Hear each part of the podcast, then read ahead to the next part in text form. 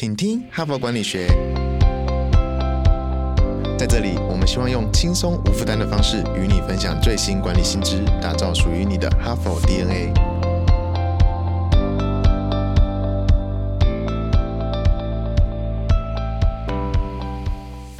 Hello，各位听众朋友，大家好，欢迎回来我们的节目，我是代班主持人，哈佛商业评论全球繁体中文版的副主编，我是敦化。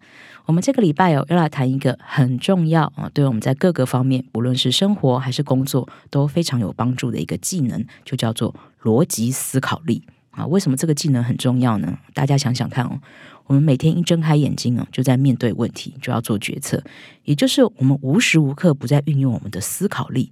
那这种随时都要灵活运用的技能，当然就很重要啦啊。不过我们在做决策的时候呢，通常会想到的都是。我有没有足够的资讯跟数据可以去做判断啊？或是说我有多少的能力跟资源可以去处理这个问题？那有时候呢，你可能就忽略了我怎么来思考这个问题，也就是忽略了我们的思维模式也会影响我们会怎么做决策。所以，我们今天要讨论的主题呢，就是聚焦在我怎么思考一个问题。好，我们这里先请大家稍微思考一下。如果你有一个小时可以解决某一个问题，你会怎么分配思考问题的时间跟思考解决方案的时间呢？哈佛领导者学程历经时期好评不断，全新改版再进化。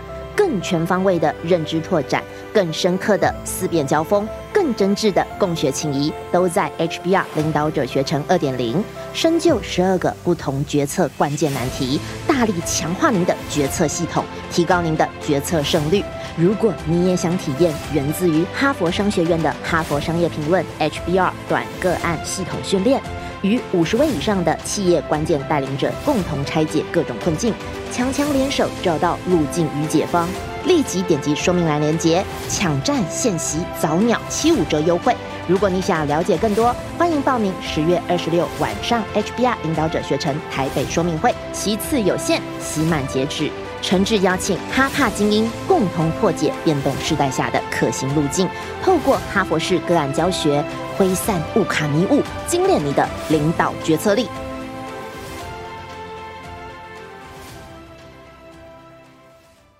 不晓得大家的答案是什么呢？啊，如果你有一个小时可以解决某一个问题，你会怎么分配思考问题的时间跟思考解决方案的时间呢？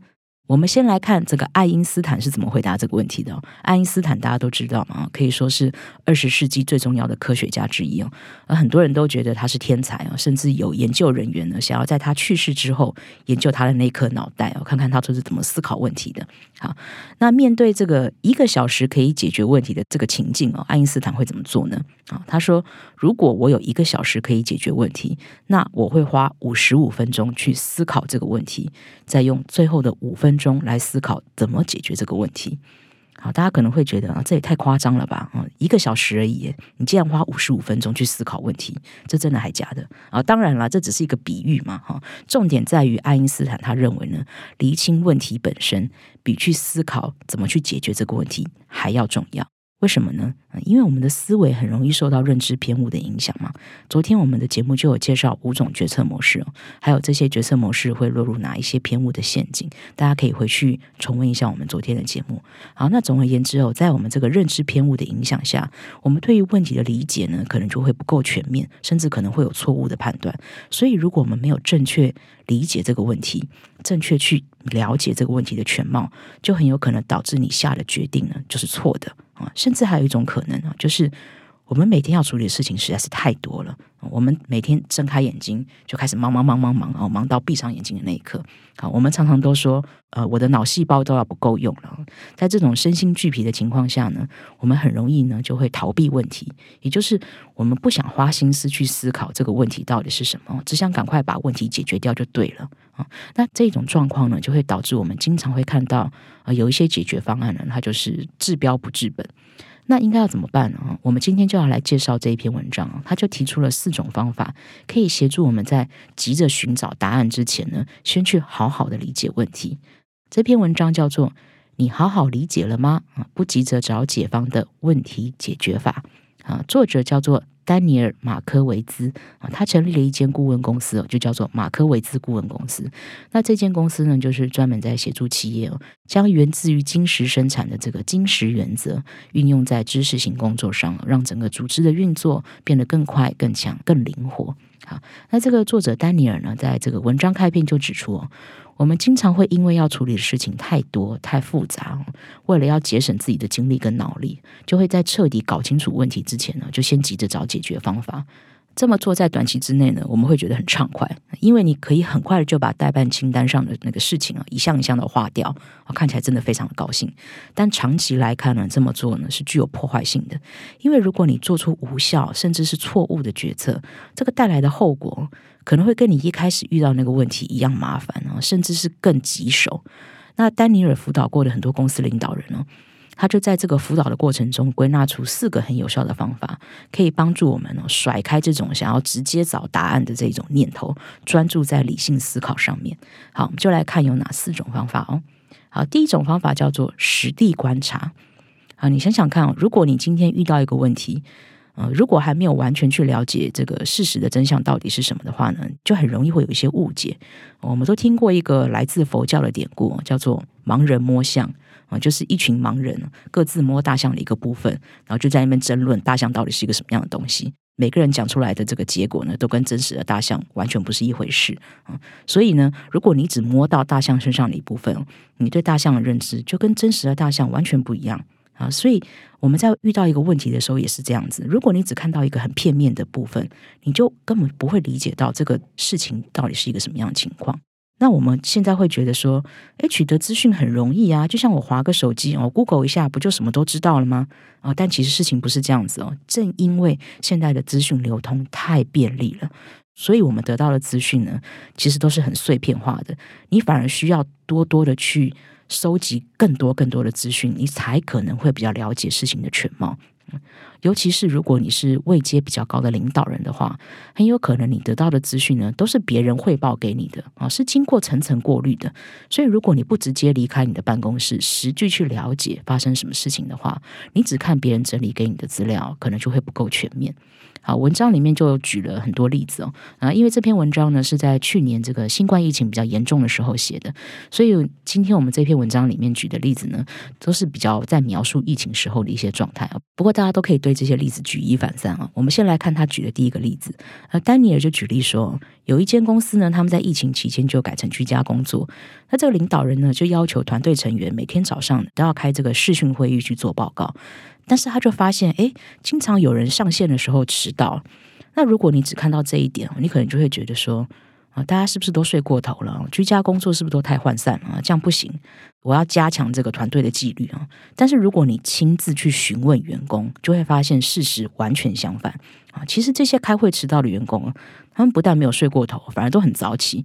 哎，那他们到底在忙什么呢？哈，原来这个线上会议的时间哦是早上九点。那这个时间呢，同时也是啊家里的小朋友要开始上这个线上课程的时候，所以很多员工呢是在帮家里的小孩处理这个去上线上课程的事情所以开会才会迟到啊。如果你一开始的理解是员工的工作态度很涣散啊，那你可能就会做出错误的决策。但如果你实际一个一个去了解到底事情的真相是什么的话呢，你就不会做出这样的一个决策了。好，我们来看第二点。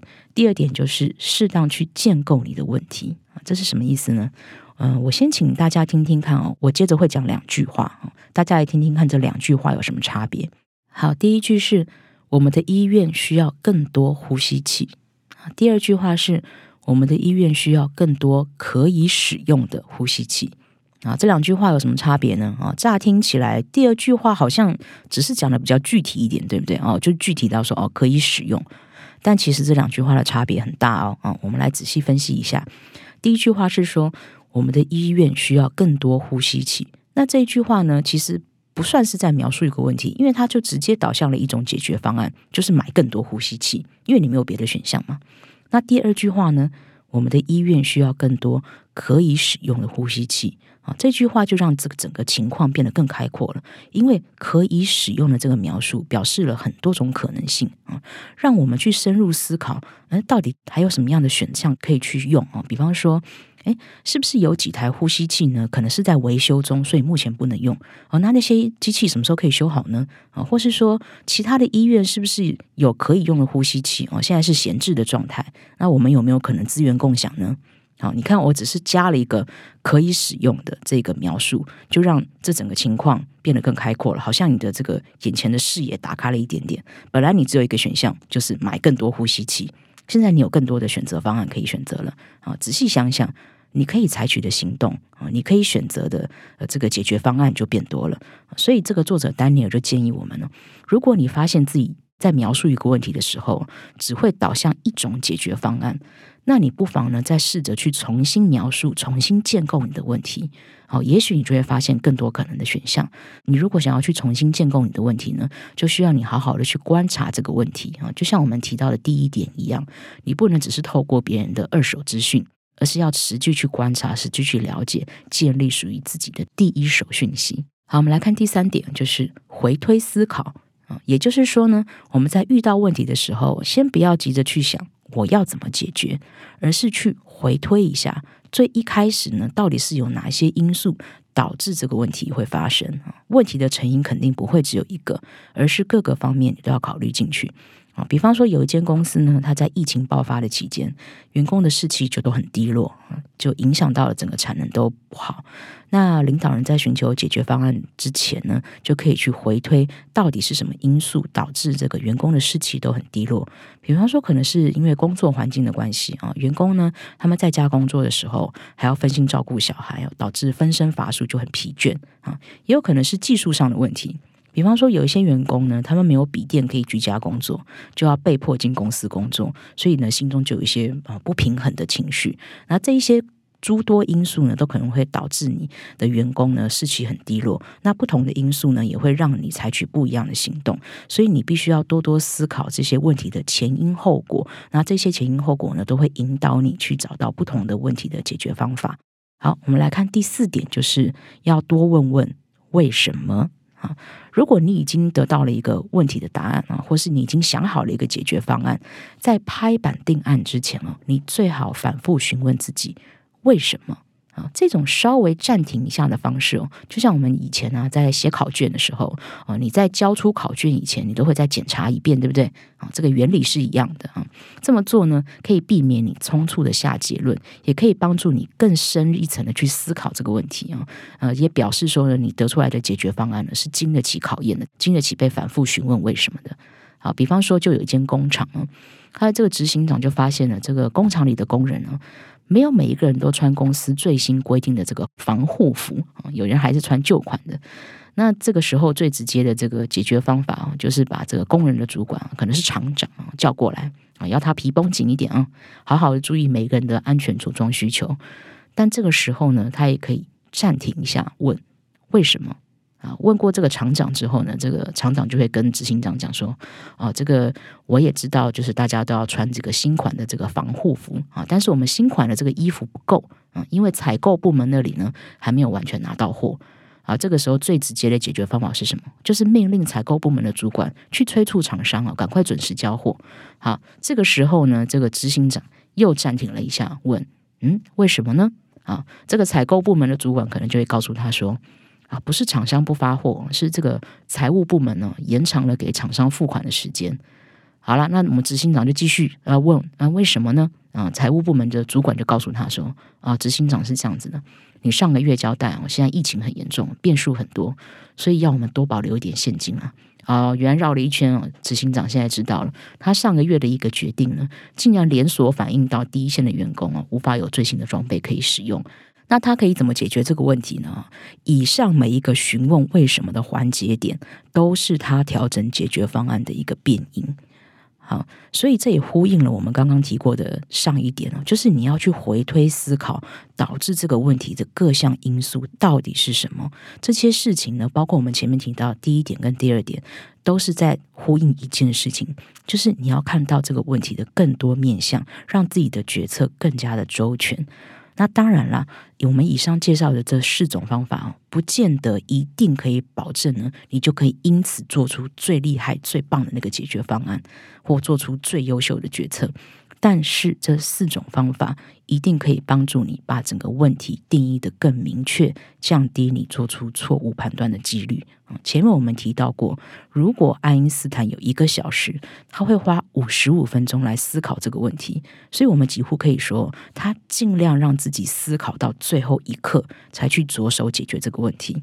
如果今天你只花五分钟思考，迅速就把问题给解决，乍看很有效率，对不对？哦，你也觉得很很满意。我觉得我这个执行速度超高，但这期间蕴含错误的这个几率哦就会很高。所以，为了让你自己尽可能做出正确的决定，多花一点时间去厘清问题呢，绝对是很值得的投资。想想看，如果连爱因斯坦都要想五十五分钟，我们想的更久一点也不为过，对不对？啊，感谢你收听今天的节目，希望今天这一集的内容会对你有帮助。那也希望你明天继续来收听我们的节目，锻炼你的思考力。我们明天见喽，拜拜。现在就注册 HBR 数位版会员，每月三篇文章免费阅读，与世界一流管理接轨，阅读更多管理大师的精彩观点。现在就开始。